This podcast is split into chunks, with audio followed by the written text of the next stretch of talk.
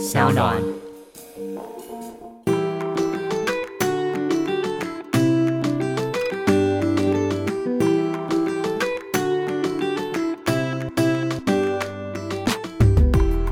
欢迎回到 Ivy 爱公威，今天呢邀请到的是我自己誉他为空服界的常青树，让我们欢迎 Emily，Hello，Hello，爱公维的听众大家好，我是 Emily。Hello，Ivy。空姐抱抱 Emily。那时候我还记得，因为我们算是同行了一阵子，哎、对我们对对对对对对，同行了一阵子。那时候呢，我还在飞的时候，就看着 Emily 她自己有经营社群，经营从部落格开始，然后现在又有 YouTube，然后还有 Podcast。除了这一些，还有什么？你最近开始出书了。对，没错。你今天带来这本书叫做《比泪水更美的是重新开始的勇气与自信》，可以跟我们聊聊这本书在讲什么吗？好，呃，这本书其实是我整个飞行十年的一个那个叫什么回忆录吗？？就 是我觉得应该就是一个集合吧，就是把我的人生经验，然后把十年的飞行经历碰到一些很特别的故事，然后收录起来。那其实不单单是飞机上的故事，可能还有很多关于可能服务业的一些观念啊，还有我对人生的一些想法。我觉得还有价值观的展现吧，就是我也会嗯写在每一个故事当中。嗯，我看这本书的时候觉得很有趣，因为不止非常多的故事，就是那种真的好像身临其境的故事。Emily 的叙述方式都会觉得哦，好神奇哦！而且因为 Emily 她的待的航空公司是。阿联酋跟国泰，所以跟我们平常常接触到的国际航空公司其实不太一样。里面这本书非常非常精彩，有很多文化冲击，还有他自己在空服业界里面的一些心得，我觉得大家真的可以去看看。那除了自己的价值观也写进来之外啊，是不是可以跟我们分享一些故事，在当时被记录下来的动机？应该是说你为什么记忆力这么好啊？哎、我不知道艾米你有没有经过无名？哎、有，我当然有啊，我们同年代的好不好？说不定还比你大。没有，因为我在 Emirates 的时候，其实我有开无名的那个网址。哦嗯，然后那个时候，其实我就有点像是比较懒惰，就是三天写啊，然后休息个很多天这样。嗯我那时候就有把一些文章给写下来，对，然后我就想说，有一些事情在中东发生，它是很特别，你可能如果没有去把它写下来，他就会忘记。嗯嗯就是你会嗯想说，那我那时候就想说，我就做一个记录，然后把一些我碰到很奇特啊，然后比较有趣的事情写下来，这样子。所以我那时候其实就有开始记录的习惯，嗯哼，所以在对无名的时候，大概几年？十年，刚开始飞的时 差不候。多对 哎、那之后无名之后，你就转成 Facebook，对不对？对。然后因为那时候无名就结束，后来回到国泰之后，嗯我其实是飞到第三年，我才开始再重新写作。嗯哼对，然后我那时候就开了粉丝团，然后就开始分享一些飞行的东西。嗯所以我就养成一个把一些印象很深的，然后在飞机上可能上班遇到的，或者是同学、同事跟我讲的，就会把它写下来。所以我就会累积了很多的故事量，然后再去做筛选，这样子。哦，嗯所以这本书里面应该就是故事中的精华，对不对？对，没错。而且我觉得可能也是符合，我觉得是对于空服有一些想象，然后或者是你真的也有空服经验的人看，会非常非常多的共鸣。没错，而且其实每个人都有旅游搭飞机的经验啊，你一定没有办法想象有一些人在飞机上他的行为 很难以理解，或者是说怎么会有这样子的人？对，所以其实会知道说，哇，空飞的工作真的不是大家想的那种爽爽的啊，嗯然后什么就是去国外玩这样子。其实这一点是不是也是你一开始写部落格或者是成立粉丝专业的初衷？就是希望大家看到的最真实的这一面，就是空服员他的工作辛苦，当然也有他的福利，也是一个非常美好的一面。但是你想要的是呈现最真的这一面给大家看嘛？对，因为我觉得很多人都是看到很美化过的结果，但是而且不知道为什么嗯空服界对大家来说很神秘，它就像是一个潘朵拉的珠宝盒一样。没，错，而且到现在它还是。我就觉得很奇妙哎、哎、没有，因为其实老实说，空服这个行业，它在亚洲或者甚至是台湾来说，就是它大家会觉得是很向往，然后甚至是嗯觉得像很梦幻的工作。对，可是像我待的外商航空公司，你会发现外国人就就是把它当成一个人生经验的工作，嗯。他可能就是哎、诶我飞个两年三年，然后就可以去做别的工作，大概是这样的心态。可是我们在这边，大家大部分人心态都想说，哎、他好，好像真的是赚很多钱啊，然后真的嗯非常美这样子，把它当做是一个一辈子的置业来经营，是不是？对对对对，嗯嗯嗯，你当初加入国外航空公司的时候，是把它当做是你一辈子的置业呢，还是把它当做就像外国人一样，是一个人生经验而已来看待？因为其实我是喜欢这份工作的，因为特别他不然怎么飞十年？他很自由的生活形态，我想艾比也知道，就是那种是很多工作比不上的。你大概会有很多自己的时间可以运用，然后你嗯不止就是你可以去到很多的地方。但我那时候想说，我飞行不是要飞一辈子，嗯但我不确定我能够做多久。可是我就想说，那我终有一天可能会离开这个行业。可是就是事先就是先去做规划，就是我本来嗯可能、哦尝试其他的事情，看能不能做其他的工作。你大概第几年的时候有这种想法？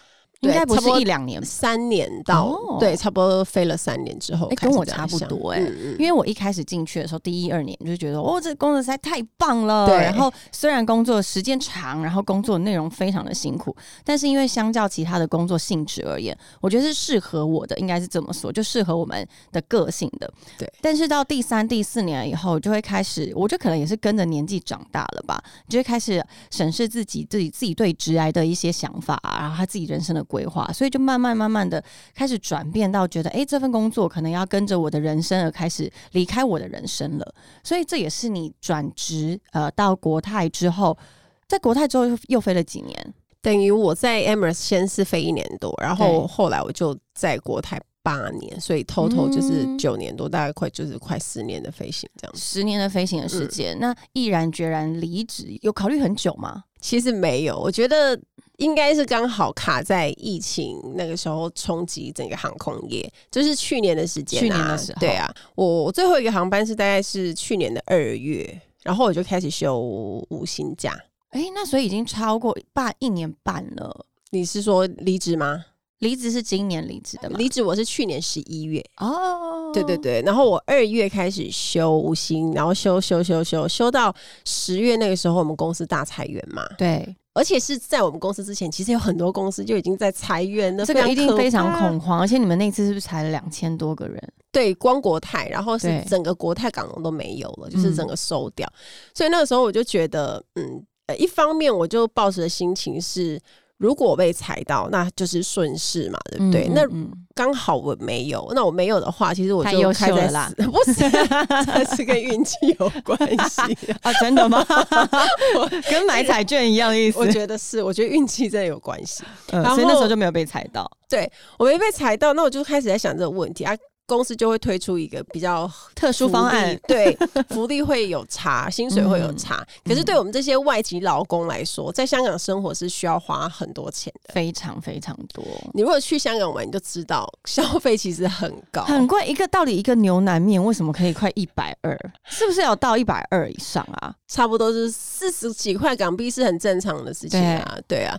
更别说我们是要租房子在那边，租房子是非常贵的，租房子应该是最贵的吧，占最超高的。级贵。像我们自己没有房屋津贴，它大概是我算一下，我之前住的合台币一个月，就是我跟我的朋友 share 台币要八万块一个月，哎，平数大概是多大？二十几平吧，嗯，所以一个人十平，然后大概是四万块台币。对，差不多。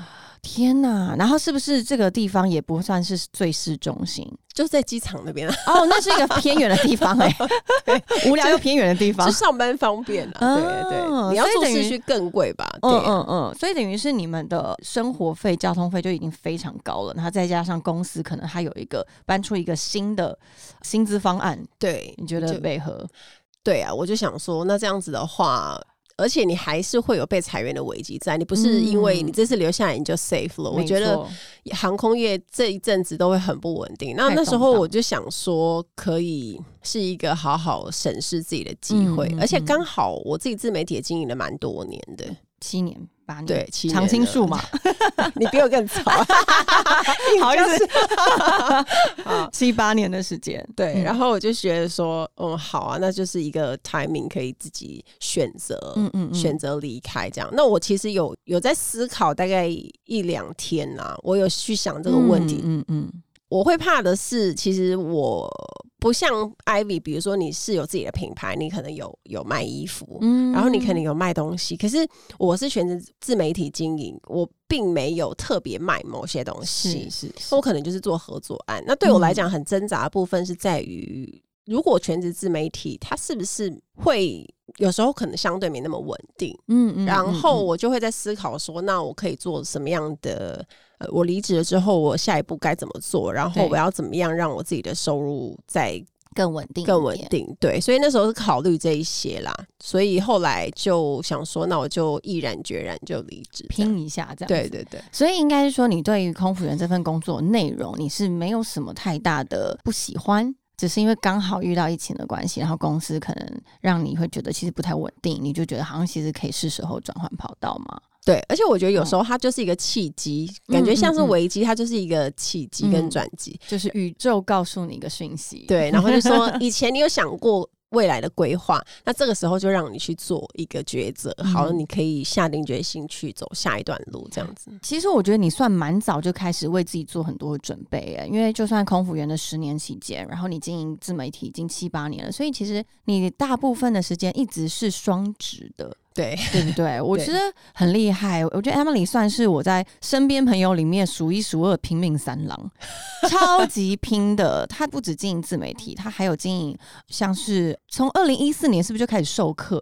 教大家如何如何考上空服员，对对对不对对？对对，我觉得这一点的那个想法很特别的是，通常空服员啊，尤其我自己也是过来人嘛，我们那时候的生活真的就是安逸，然后你会觉得哦，其实这样就好，然后时间一下一下就过，一年、两年、三年一下就过，你根本就没有想到我还要做别的事。通常大家都想说，那我干脆就是离职做别的事。可是 Emily 还是兼职做这些事情。对。那时候授课的时候的想法是怎么来的？我自己非常好奇，因为你那时候才进空服业几年？四年。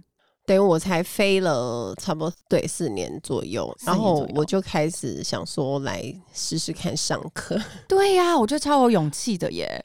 没有，因为其实这个工作就很多人喜欢，然后我自己有考过很多航空公司的经验，是，那我对这个其实还蛮有兴趣。嗯我觉得我会喜欢去研究说，比如说 HR 他会喜欢什么样的人。哦然后那个时候我就是在那边，我自己以前考试的时候也有做一些笔记。那我那时候就想说，啊，们把这些分享出来，感觉应该就是大家会觉得就是很有帮助。因为我以前在考的时候也是网络上抓资料，对对对，我 们然后就要说那个飞喵喵空服，对，然后其实资讯很有限，嗯，然后我后来就想说，那我就写有关面试技巧啊，或者是说写有关我怎么考试准备的内容跟大家讲，然后就文章非常受欢迎。对对对对，然后我就想说，那我自己来，刚好把我自己的经验，就是可以上课这样子。嗯然后那时候真的也还蛮多人，就是都有得到帮助，对，就是你的一臂之力，让他就顺利的考上了。而且其实是我最早其实是先回母校分享，就是母校会邀请从学校开始，对对对对对对对所以就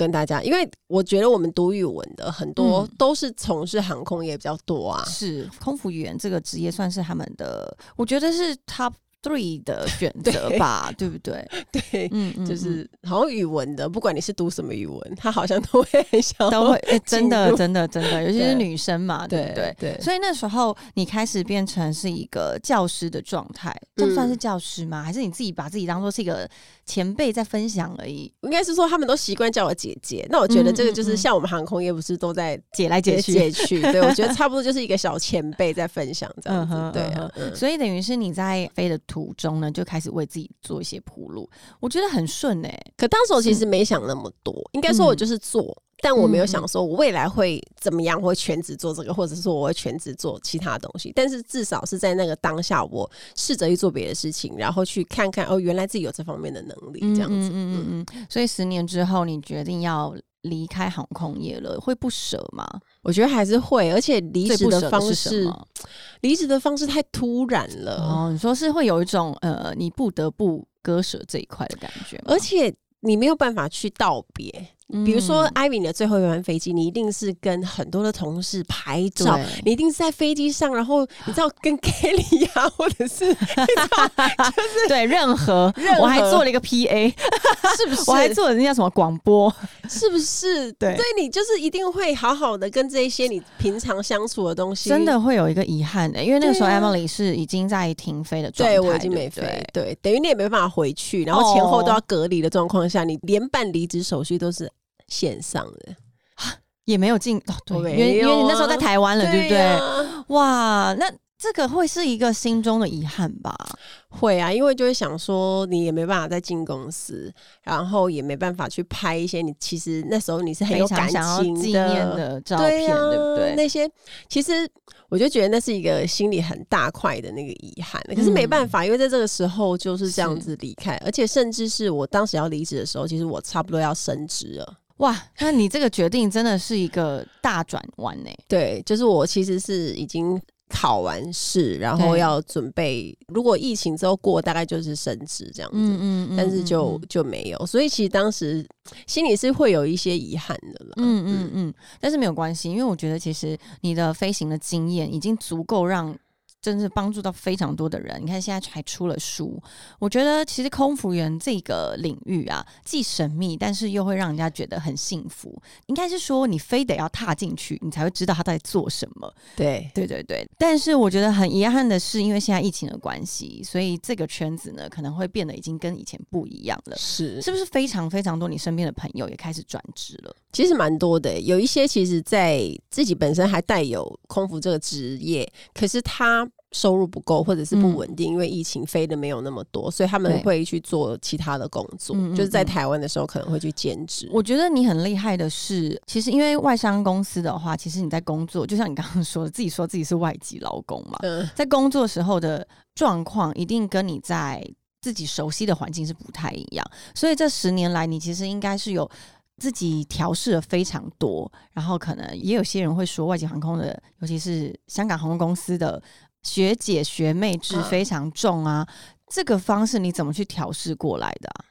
哎、其实我觉得我还算幸运哎、我两家都是外商航空，嗯然后第一家先不用讲，因为阿联酋其实是比较 free 的，它没有非常 外国人没有什么，你知道。大家都是觉得我就是来这边就是工作的，对我就想说明天也不会见到你啊、凭什么？对 我凶，没有。可是，在国泰还是有一点点，就是也是会解的、割的叫。可是我觉得那个文化没有像台湾这么、哦这么重。嗯哼，不一定你之前他们就会就是欺负你，而是你做错事，他们就是会刁你刁到死。哦，对啊，因为？因为在香港的工作文化是比较快速，节奏很快，而且注重效率。对，如果比如说，就是你不会。然后你不问，然后你做错，嗯或者是你做一些重复性的工作，就是那种无谓的工作，你可能就会被念，就会讲说啊，你如果不会，为什么不问呢？而且他们是不是很直接的就会骂出来？他会直接讲。所以你是不是在这几年中学的最多就是骂人的香港 骂人的粤语？没有，可是不至于，你知道，在飞机上骂你脏话，可是他会就是会 太荒谬了谁谁谁亮这样，但还、嗯我觉得还 OK。可是我我还蛮喜欢直接的性格，啊，也很适合你这样子。应该是说，如果他表面上跟你说啊没关系啊什么的，然后私底下就是你知道你，说可能像日籍航空嘛，呜，对啊对，真的很恐怖啊。嗯嗯嗯，那我觉得这样子的话，反而你自己还，因为你会抓不到对方的标准是什么，嗯倒不如他直接告诉你说他需要什么。我觉得也是诶、我记得那时候啊，我一开始要考空服员的时候，我的第一个条件就是不要是外籍航空公司，你知道为什么吗？因为我会想家诶、我是超级超级会觉得，天哪、我在因为你 base 在国外，对，等于是你基本你每一整年都是在国外的，你飞行回家也是回到你外面的宿舍。那个思乡的状况，你有做一些拉扯吗？有诶、我必须说，真的太远会太辛苦。嗯，所以香港是你的，我觉得已经是很底线了。近了。对，应该说，我之前在杜拜的时候，我以前那时候刚毕业没多久，就觉得说我要离家远啊，去很远的地方，嗯然后家里的人看不到你什么的，然后就是自由自在的小鸟。对可是你去了那里才知道说，哇天哪，离家远超级不方便。对啊，而且你要知道，像台湾生活这么便利，你到国外，你真的是会觉得沙漠，哎 还好吗？就是你放假，你就是几乎是宅在家里。对。可是香港的话好很多，对不对？生活形态比较相似。是没错，那你可能还是生活相对来说，亚洲还是比较方便很多。那嗯嗯而且我们其实真正待在香港时间并不多，因为我们如果有廉价，我们就是飞回来台湾。哦，真的哦，所以其实，在国泰对你来说还算是比较适合的一个。对，就上下班，我在香港下班，然后就我就要回到台湾来。哎、我知道我们以前在飞的时候啊，很很多姐超爱香港到，她今天一下班，她就会立刻开了票直接飞出去，然后吃一个什么烧腊饭再飞回来。有这么好吃？你看你已经完全腻了，但我们就是还是很憧憬，就是立刻香港是一个最快速，你可以买东西，然后你可以吃东西的地方，可能就在机场附近晃一晃，然后再坐飞机回来，开票也才一千多块。这，很便宜、哎、啊，不几百块吧，我记得，对，就是超级超级便宜的。但是因为你们以前飞香港，不就是比如说晚上到，隔天很早就要走了那一种吗？对，应该说通常香港我们都当天来回，嗯。所以不太有机会住，所以通常大家都是利用自己的什么两天一夜的放假啊、或是你知道现在中秋节要到了，就马上过去买个月饼再回来。好方便啊。他们里完全觉得无感，我已经住在那边完全无感。没有，因为我觉得对啊，哦，可是现在会想起来，就是很想念那时候疯狂搭飞机的时候。对，我觉得完全是现在应该说。我有时候在想啊，其实现在这个时代出生的孩子，他可能已经不明白以前我们为什么随时都可以在飞机上。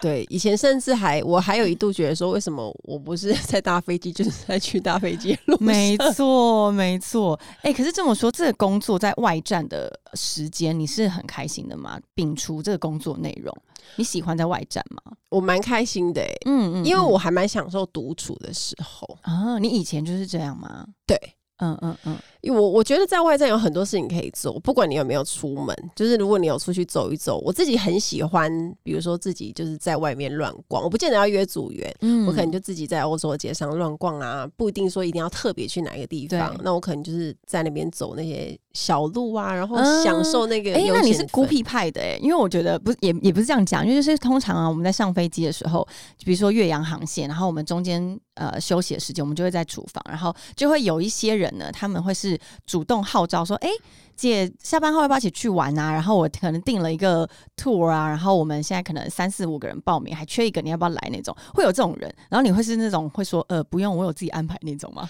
哎、没有，因为其实我觉得我们公司没有那么常有这种状况。嗯，应该是说，我觉得大家会这样口头约，可是有时候真的又约不成。对对，组员就是 你知道有一个特性，就是人来疯，他可能突然想要大家说，哎、比如说大家要不要一起去吃个饭，或是去哪里晃一晃？可是后来 show up 的人其实不是说放鸟王吗？对 放鸟王最多。而且你必须去配合彼此的行程啊。如果大家想去的地方不一样，意见又会很多。嗯嗯那有时候其实是说，比如说大家真的约好就可以一起去，可是如果没有，就一个人也很好啊。就是你可以去你想去的地方，不见得你真的要排什么很密集的行程啊。对啊，通常大家都会是吃个饭，OK，对，就是吃个饭，很多人都如果落地一起，反正也大家你也要吃饭嘛，那吃个饭，然后我们就是可能通常一落地以后就约一个餐，就订一个餐厅，然后大家吃个饭，然后回自己的房间，然后看你之后想要做什么事情。通常就吃个饭之后，你可能就是下次再见到这个人，大概就是飞机上两天后出来说，哎、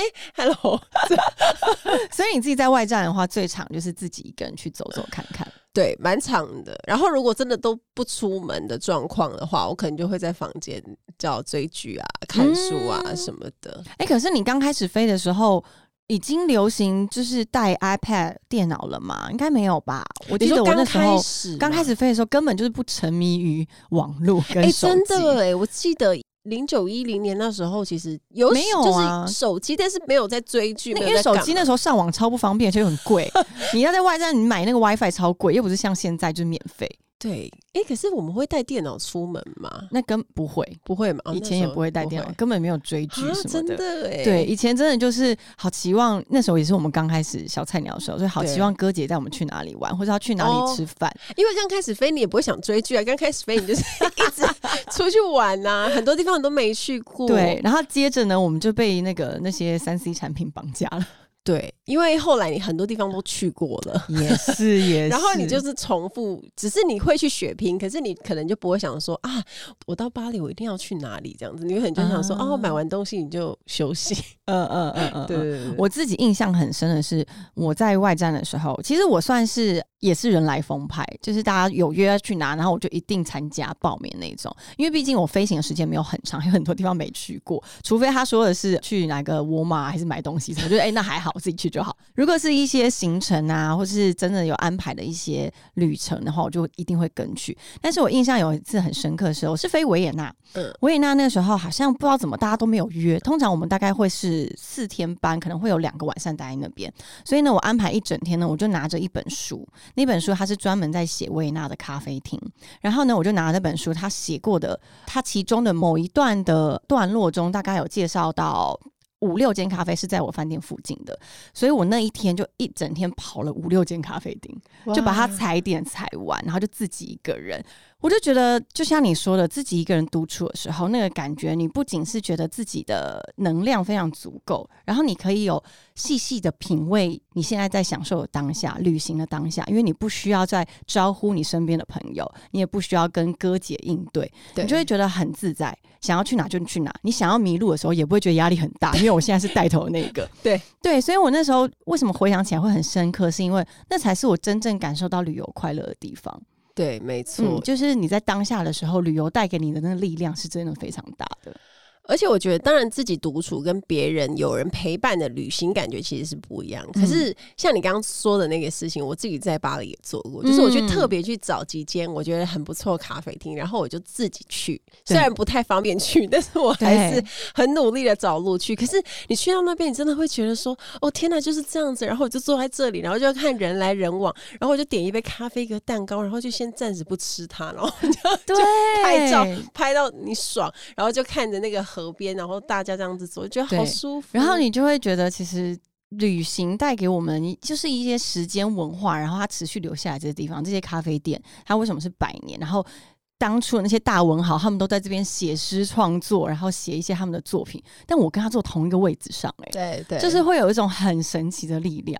嗯真的，我后来觉得，其实好希望，好希望未来这个疫情可以赶快过去，然后让大家再回到这种快乐的时光。没错，嗯因为这是旅行最美好的地方，而且这些事情是有时候在做的事情那个当下，你有很多的感觉，嗯，然后你可以去创造一个很美好的记忆，这样子、嗯可能在你的人生当中，它会是一段你可能会觉得非常难忘，而且只有你拥有的记忆。那当然，你在跟朋友的时候，也会是你们两个共同的记忆。，对，我觉得很特别耶，真的非常特嗯别。那离开公务员之后，你还有期待自己要去哪些地方观光吗？玩吗？还有很多啊，还很多吗？因为国泰应该飞很多了耶。我觉得还有很多诶、像北欧，我还啊，我也是。还没有那么有机会去那么多地方，我是想去嗯，我的话是北欧、南美。哦。南美你有去？南美吗？南美我只有到了巴巴西巴西而已，然后之后其他地方都还没。北欧、南美跟东欧，东欧我去过一个地方，但是我觉得东欧也是一个很神秘，对，它好像也蛮神秘是蛮神秘的嗯是可以。去一下。对哦，所以你北欧是你的第一个首选对我，我下次真的要去。然后南美我觉得也很 OK，但是就真的很远，就是很。远，南美真的是要转转转转转。你有特别想去南美哪里吗？嗯，秘鲁，哇塞，好神秘！对 我就觉得哇，真的是一个很神秘的地方，我一定要就是当背包客，背起一个背包转转转转转这样子。哦，所以你是打算要像是那种背包客，是是然后就是去南美好几个地方这样子。对我是想要像背包客，因为在疫情开始之前呢，我本来的计划是先到美国，然后做那个公路旅行的 road trip，就自己开车，嗯然后走那个什么六六公路之类的。然后就是自己开车，也没有自己啊，就是可能跟朋友，但是就是开美国公路，就是在电影上看到的那种，可能是一个美国的公路之旅以后再去北欧，然后北欧就是呃玩冰岛啊，然后那些整个北欧地方玩完以后，我想要再去南美。对，哇，这一口气要去这么多地方，对对对，这是我就是本来二零二一啊，好赶上二零二零的计划哎、哇，这样要多久时间？你大概预计？嗯，其实就慢慢来啊，等于是我现在目前还有这三个地方还缺，然后其实是在二零二零的时候，不是疫情就开始了嘛？对。然后我本来二零二零预计我生日的那个月，就九月份的时候，去年九月份的时候，我是要去爬喜马拉雅山那个地方，就是我想要去爬山，那个是我那时候的期望。然后竟然就疫情就来了，真的好可惜哟。你呢？有没有什么遗憾还没去的？除了北欧之外，我对，因为其实我现在觉得。只要可以出去旅行。嗯，哎，那我来换一个问题。那如果现在疫情一稳定下来，可以出国了，你第一个想要去哪个地方？我要先去日本。哎，我想台湾人，真的每一个人都说要去日本，先去买一波啊！真的，日韩买一波，对，就是你知道，先从近的开始，然后先去玩，因为这很方便，你可能买了就可以去，然后你甚至是可能就是几天而已，然后之后你可能再规划一个比较远的对旅行。因为毕竟，就是如果疫情又再度爆发的话，你大概两个小时就会回来台湾。现 在不会说像你去了南美，然后他转了他大概好几天才会回到台湾。你想说天哪，我都还没开始。哎，我也是想要去日本哎，我是想要去吃东西 哦，吃东西一定要啊。对啊，买东西我真的还好，但是我觉得哦天啊，日本真的是大家每一个我问每一个身边的朋友，疫情结束你要去哪都是去日本。我觉得日本人应该很困扰吧，想说你们不要再来了。而且其实我我之前有想过想要去读韩国的语学堂哦，那个是在那边。读有点像语言学校，对对对，我之前有想过。哎，我觉得说到这个啊，我觉得你是不是学习机器 Emily 真的是一个我见过最爱学习的人嘞。因为我上次碰到他的时候，他说他在学发音课，因为他在做他自己的 podcast。那 podcast 名称是 Emily 抱抱，就叫 Emily 抱抱。大家有兴趣可以去听，因为里面 Emily 有分享非常多跟空服员相关的知识啊，还有经验。所以那时候我遇到他的时候，Emily 说他在做 podcast，然后他要学发声。哦，对，是发声吗？呃，是声音的控制课。对对对，嗯，他就是一个学习机器。然后刚刚他说他要学韩文，开始了吗？没，我韩文是去年就有开始学，那那时候我学了。我就觉得非常有兴趣，因为我以前看韩剧就会觉得说啊，这语言好像很吵啊，就种其实其实好像就是也没有那么好听。可是因为我随着我们一直爱追剧，追到后面就听到最后蛮好听的。对，然后我就想说，好，那我要学学看。那我其实是很爱学习的人，没错。对，学的好不好一回事啊，但是我是很喜欢学，很享受这件事，所以我就真的学。然后那时候我本来想说离职后。可以找一段时间去读韩国的语学堂，然后类似学一个，也不用到一个什么很有成就，可能他是在韩国住，然后有点像是就是像是那个叫什么语言学校，然后住时间。半年到一年这样子，对对对，你可以自己控制时间啊，最少三个月啊，一季这样子，对对对，好特别哦。所以有可能你除了去日本，你还想要去韩国喽，对不对？对，就是这些比较近的啦，方便。对，这是我本来有一个规划，可是因为疫情，后来就整个这件事情就没办法成型。嗯，那你最近还有什么规划吗？或者学习的东西？呃，我最近哦，就是我现在还在上戏剧课啊，对，想要开始演戏了吗？倒不是为了要演戏而上，是那时候因为我前一阵子在参加一个电视节目嘛，然后那个时候我觉得。应该要多开发肢体，然后多认识自己，所以我才去学表演课。嗯哼，对。然后那时候我就想说，哎，戏剧课是我从来没有尝试过的。然后我想说，哎，我去上一下好了，看会怎么样。然后就认识自己的肢体，然后怎么运用啊，表情啊什么的。对。然后后来我就去，就超级好，超级好玩吗？怎么说？跟我们分享一下。很多，你可能会认识到你自己发音的方式，你是不是可能从腹部，或是你是喉音怎么样？那你如果一般来说你要演戏的时时候，你应该是要用很多腹部的力量，对，然后可能还有你喜怒哀乐脸部的表情要怎么去控制，对，然后你在跟别人对眼讲话的时候，你要等别人反应。你才能讲，就是不能去，不是像一般沟通这样子，不能像是很像我们，你明明知道对方下一句的台词是什么，可是你就是会去，已经是预先想好对方会做什么样的动作表情，所以演起来就很不自然啊。原来，原来这就是为什么常常看到有一些剧感觉很干，然后很尬。对 对，原来就是因为他先预想了，我知道你等下要讲什么，所以我现在一定要开始哭什么的。对，所以你才会知道说，哈，演戏也太特别了吧，居然会有这。些美感，然后你以前是根本就没有觉得哇，就是有那么多细节。原来，而且你会发现，演员也太难了吧？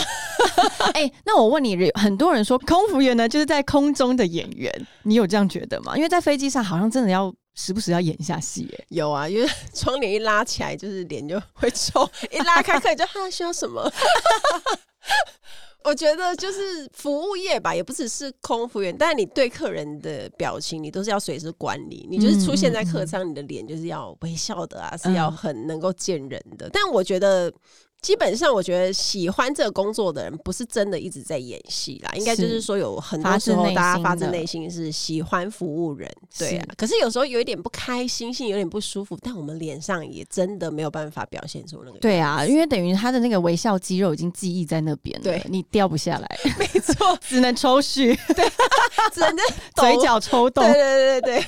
哎，那我觉得你某一个困扰，那时候我刚开始飞的时候啊，因为就是很热衷在于飞行的工作里面嘛。等于是希望把服务做到非常好，所以时时刻刻都会我们在服务的时候一定会有一个状态，就是因为你是要专业，然后你要有礼貌，所以他会有一个仪态跟声调都会不太一样嘛。对。然后呢，我记得印象很深，那时候我已经已经下班以后，跟朋友的朋友，就是比较没有到那么熟的朋友一起就是聚餐的时候，然后呢，我那个比较不熟的朋友啊，他就说：“哎。”艾比，你下班了耶？你为什么现在跟我们讲话，好像还是在服务一样？然后我想说，哈，我真的切换不过来，常常就是人家一跟你说，哎，我跟你说，然后我就啊，请说。然后呢，是那个朋友想说，你请说什么啊？你就可以下班了吗？然后搭配营业用笑容，对，请说，露出七颗半的牙齿，有什么事可以帮你吗？你会吗？你会有这种困扰吗？对不熟的人吧，会不会就是会用比较多请啊，或者是说，哦，请问需要什么什么的？你现在我突然想要跟你点杯拿铁，好商务舱才有。对啊，我就是觉得这就是我觉得很很有趣的是，我自己有这个困扰，在我刚开始飞的时候，你切换不过来，所以有很多时候比较不是那么熟悉的朋友会觉得你很有距离，因为你永远没有办法卸下你那个服务的那一面。但有一个好处就是，其实你会让人家觉得，就你很有礼貌啦。对对对对对，就是看那些朋友喜不喜欢你这样子。可是对熟的朋友就还好啊，熟的朋友不会，对，完完全全是不一样的。嗯，可是你不觉得做这个工作之后，在假设？像我们现在在经营自媒体，嗯，或者是说我们在做别的东西，其实我们的应对进退其实是很有帮助的。是是是，而且我觉得其实跟本来在做自媒体，就是应该说我们有我们的职场的工作经验，然后还有我们在有一些社会历练啦，我觉得是不太一样的。对，而且你有没有发现，空服员真的非常的刻苦耐劳。你之后接的任何一个工作啊，我记得印象很深，我就不说是哪一个 case，但是我记得那时候我还在飞的时候嘛，反正同时接了一个旅游的工作，等于是他出国，然后他邀请你跟其他部落客一起出国，然后呢，就是在写一些关于你在旅游的一些过程这样子。然后呢，我就觉得哇，那超棒啊！那个行程十天哦，然后安排的非常非常好，然后吃住都帮你安排好，还有交通也都是有人来接送你，我就觉得超舒服的什么什么。然后呢，那个时候因为是我刚开始做自媒体，但是同时在同一团里面有另外一个自媒体人呢，他就是不断的抱怨这个行程的内容。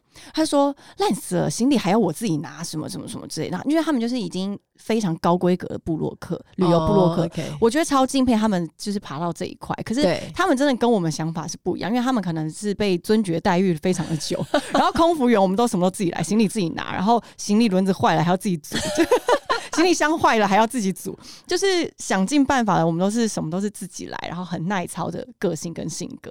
对耶，我觉得是哎，因为像行李，我就会主动自己跑去拿的那一种啊。对对，甚至是有男生在的时候，比如说大家都一直在那个，其实我也不会说特别要请男生帮忙拿，我都会自己去拿。然后他们就说：“哎，就给男生拿。”就说：“哦，可是可是就自己拿，就我我可以拿。”对，所以我不知道，可能每个人可能生活还有他们接受的那个待遇方式可能不太一样吧，这是一个习惯问题。所以我才说，就是空服员相较来就是比较。耐操，而且一你有发觉，我们一个人其实他可以做很多事情，就是我们可以又 同时多功啦，就是有时候又做这个，又做那个，又做那个，所以我们在飞机上练就这个功。对，然后就是同时有八只手在运作，对，然后头脑还在跑，说呃，等一下要给那个人什么。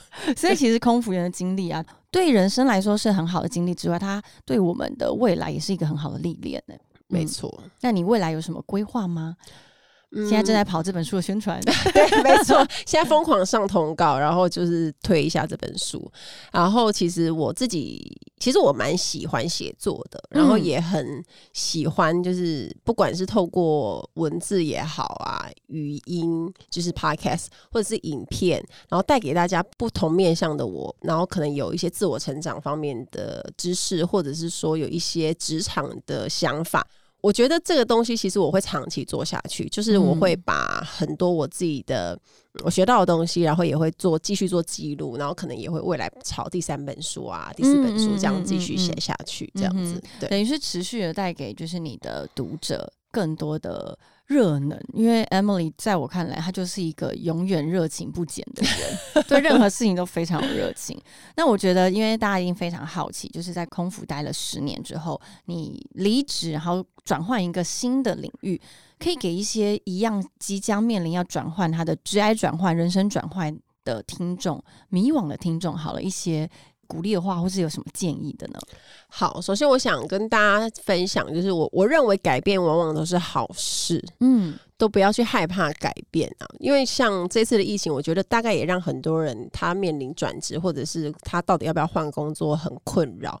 然后我觉得，其实你就不管想做什么，就是勇敢去尝试做，然后就是比如说不要得过且过，不要想说走这一步就算这一步，是，而是你要。你未来想要成为的人，然后把那些画面把它付诸为行动，嗯，对，然后你要去，就有点像是我之前常跟大家分享的吸引力法则，或者甚至是说你自己要能够相信你自己做得到，然后把未来那些美好的画面付诸行动，这样子你就可以达到你。未来想过的生活，或者是说你真正想拥有的工作，对，就是其实我觉得勇气这件事情是，虽然好像很难，或者是当下你在面临的时候，你是会很。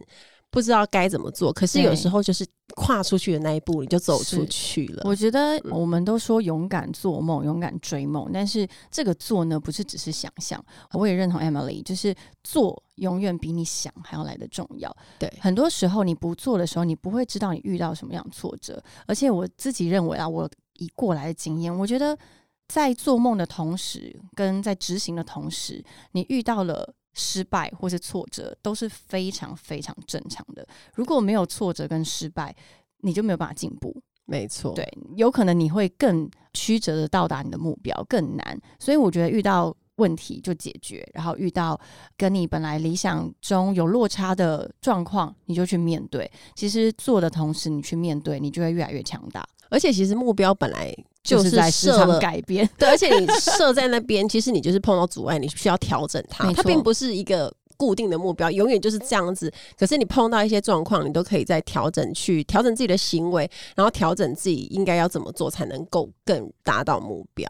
所以我觉得大家就是去拥抱那些可能。你生命中可爱跟不可爱的变动，因为这会帮你的人生带来很多截然不同的风景。没错，好的，我们谢谢 Emily 今天带给我们这么多有趣的，然后还有人生的哲学。大家如果想要看 Emily 这本书呢，叫做《比泪水更美的是重新开始的勇气与自信》。我们谢谢 Emily，我们下次见喽，谢谢，拜拜。